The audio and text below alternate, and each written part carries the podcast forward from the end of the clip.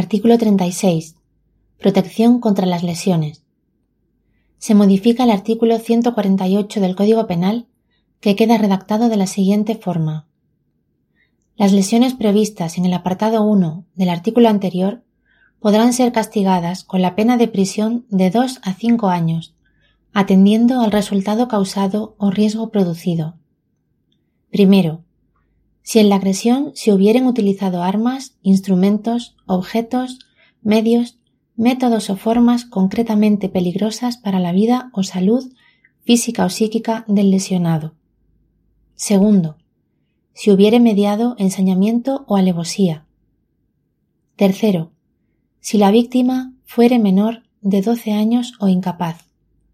Cuarto, si la víctima fuere o hubiere sido esposa o mujer que estuviere o hubiere estado ligada al autor por una análoga relación de afectividad aún sin convivencia.